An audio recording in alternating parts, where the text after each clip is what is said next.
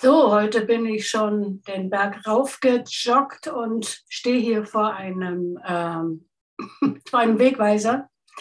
Und äh, jetzt habe ich die Entscheidung zu treffen. Ähm, welchen Weg wähle ich? Tatsächlich steht auf dem Schild, das äh, nach oben führt, das Wort Hope für Hoffnung. Und der Pfeil, der nach unten zeigt, ist der Pfeil der den Weg in die Verzweiflung weist. Und ähm, ich stehe hier und äh, versuche ein bisschen dir zu vermitteln, wie du genau an diesem Wegkreuz oder an dieser Weggabelung ähm, die richtige Wahl treffen kannst. Natürlich sagst du, hey, ähm, ich werde doch nicht den Weg der Verzweiflung wählen, aber glaub mir, das tun wir ganz arg oft und das ohne, dass es uns bewusst wird. Da kommt eine schlechte Nachricht, ähm, da kommt eine Diagnose oder ein Kontostand, der dir einen Magenschwinger gibt. Und sofort fangen die Gedanken an zu kreisen. Wie wird es weitergehen? Wie soll ich die nächste Rechnung zahlen? Wie soll ich denn überhaupt jetzt über den Monat kommen, geschweige denn über die nächsten Monate? Wie soll ich ähm, nachdem ich jetzt die Kündigung bekommen habe von meiner Arbeit. Wie soll das weitergehen? Wir haben ganz viele Menschen gerade in den letzten Wochen getroffen, die ihren Arbeitsplatz tatsächlich verloren haben, einfach aufgrund dessen, dass sie sich nicht haben impfen lassen. Und äh, sie alle stehen vor der Entscheidung, wähle ich den Weg der Verzweiflung ähm, oder wähle ich den Weg der Hoffnung. Andere wiederum haben eine Diagnose bekommen, die sofort die Tür aufmacht auf dem Weg der Verzweiflung. Wieder andere haben Nachrichten von ihren Kindern bekommen. Das sind jetzt auch wieder so diese Zeiten, wo Briefe verschickt werden von den Schulen, egal ob bei uns im Land oder in anderswo.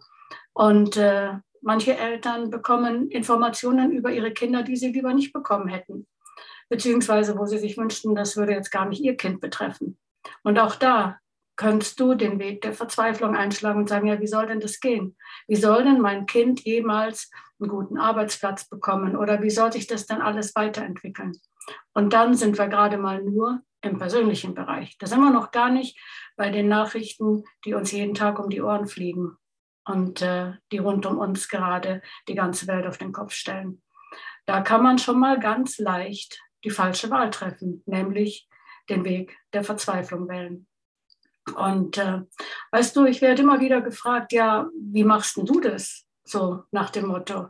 Oder sinngemäß, ja, bei dir scheint es ja zu funktionieren. Wieso nicht bei mir? Und dann sprechen die Menschen davon, wie sie ähm, erfahren haben in der Vergangenheit, dass die Geschichte mit meinem Kopf so gut ausgegangen ist, wo ich einfach ähm, erleben durfte, wie die Heilung, die Jesus am Kreuz bezahlt hat, in mein Leben gekommen ist oder wo sie auch hören von anderen Dingen, die im Leben unserer Familie oder in meiner Familie passiert sind. Und äh, das kommt dann manchmal so ein bisschen so rüber, ähm, ja, bei dir hast halt einen besseren Draht oder so. Und ich möchte heute sagen, nein, ich habe keinen besseren Draht als irgendein anderer Mensch auf der Welt. Du kannst den gleichen Draht haben und du kannst die gleichen ähm, Erlebnisse mit Gott machen.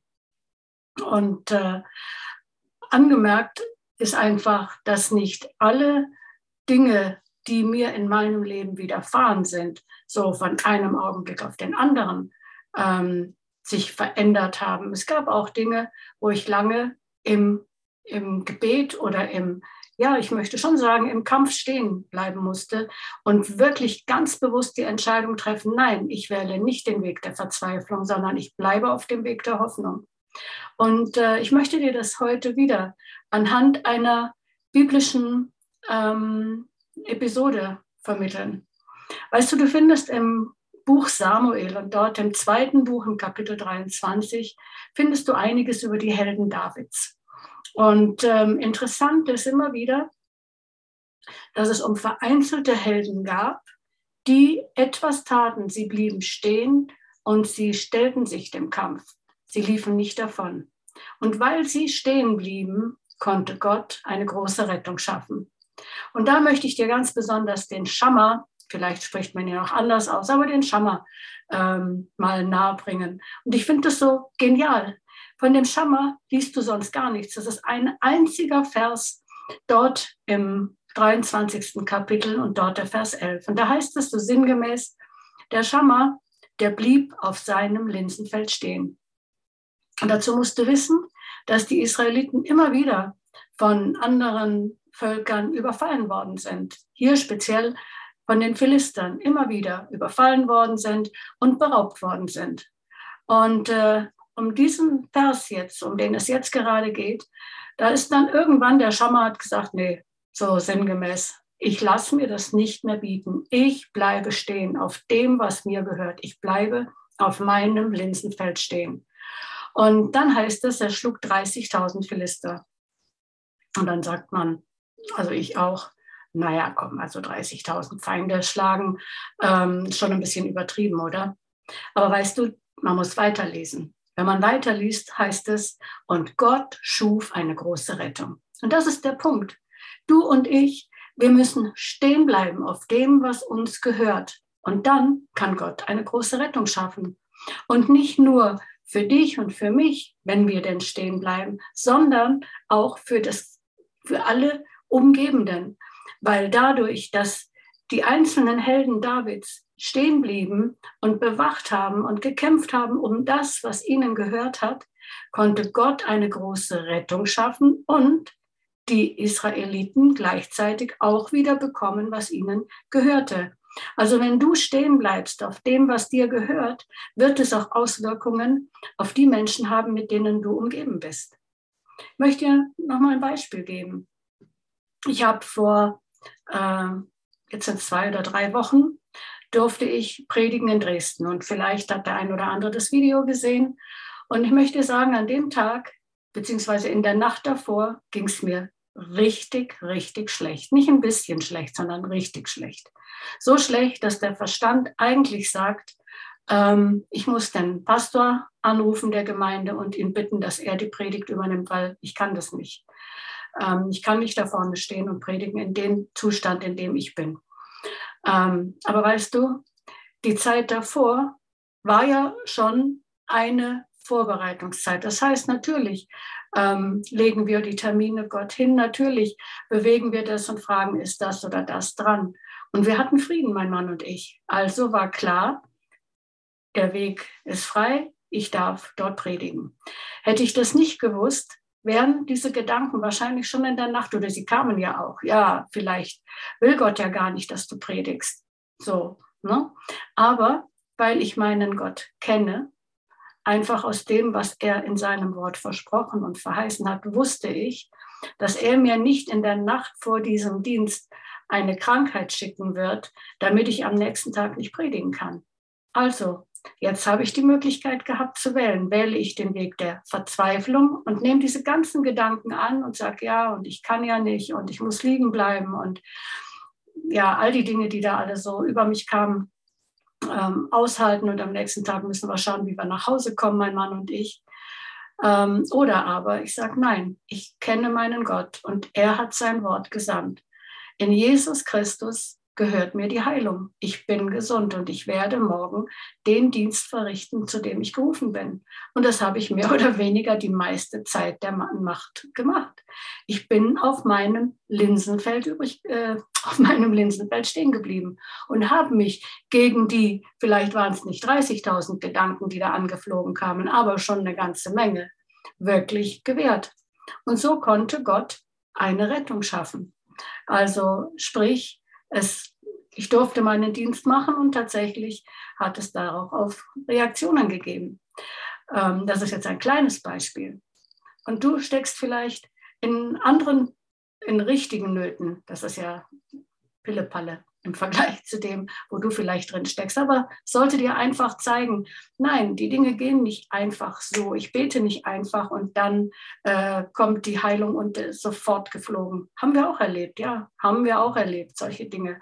Aber je, ich merke, je länger ich mit Gott gehe, je enger ich mit ihm zusammen bin, umso größer die Dinge sind, die er mir anvertraut, umso mehr ist aber auch von mir gefordert, tatsächlich auf meinem Feld stehen zu bleiben und um das eine oder andere manchmal ein bisschen ausdauernder zu kämpfen. Und nur weil Situationen sich nicht immer sofort so entwickeln, wie du und ich uns das wünschen, heißt es nicht, dass Gott nicht helfen will. Aber um wieder zu, oder um einmal mehr zu wiederholen, was ich schon so oft gesagt habe, du und ich, wir müssen unser Linsenfeld kennen. Wir müssen wissen, wofür hat Jesus bezahlt. Und dann ist es wichtig, dass wir darauf stehen bleiben, weil wir wissen, es gehört uns. Wenn du nicht weißt, dass Gott will, dass du gesund bist, wie willst du denn dann im Vertrauen beten und im Vertrauen auch kämpfen, den guten Kampf des Glaubens? Du musst es wissen. Und äh, ich weiß, dass ich da äh, nicht bei jedem auf, auf ähm, wie sagt man denn, Zustimmung stoße. Ähm, aber ich für mich weiß ganz tief in meinem Herzen, dass Gott will, dass wir Menschen gesund sind. Sonst hätte Jesus nicht jeden, der zu ihm kam, gesund gemacht. Weil dann hätte er ja gegen den Willen des Vaters verstoßen, wenn er ja vielleicht dem einen oder anderen hätte etwas lehren wollen. Und Jesus funkte einfach dazwischen. Hm? Das heißt nicht, dass wir nicht auch durch Prüfungen gehen. Das heißt nicht, dass wir nicht auch schwierige Situationen durchleben, aber die erleben wir nur und die durchgehen wir nur, damit wir am Ende stärker daraus hervorgehen. Und äh, deswegen ist es so wichtig, dass du den Weg der Hoffnung wählst und nicht an Gott zweifelst. In dem Moment, wo du an Gott und an seinem Wort zweifelst, hast du den Weg der Verzweiflung schon gewählt. Und da möchte ich dir nochmal wirklich Mut machen. Zweifle nicht, bleib stehen, weil das Wort Gottes ist das Einzige, was sich in all den Jahrtausenden nicht verändert hat.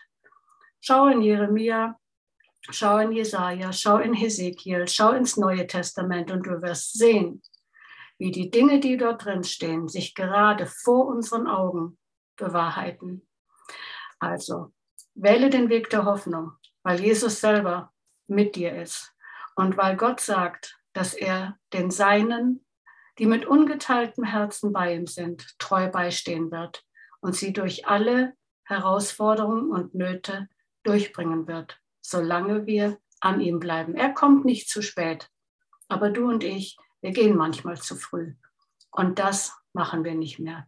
Wir wählen den Weg der Hoffnung. Und weißt du, was ganz interessant ist? Das muss ich dir jetzt echt noch erzählen. Ich habe diesen Impuls, den versuche ich jetzt schon, ich glaube, zum vierten oder fünften Mal. Immer wieder gelöscht, dann kam immer wieder was dazwischen.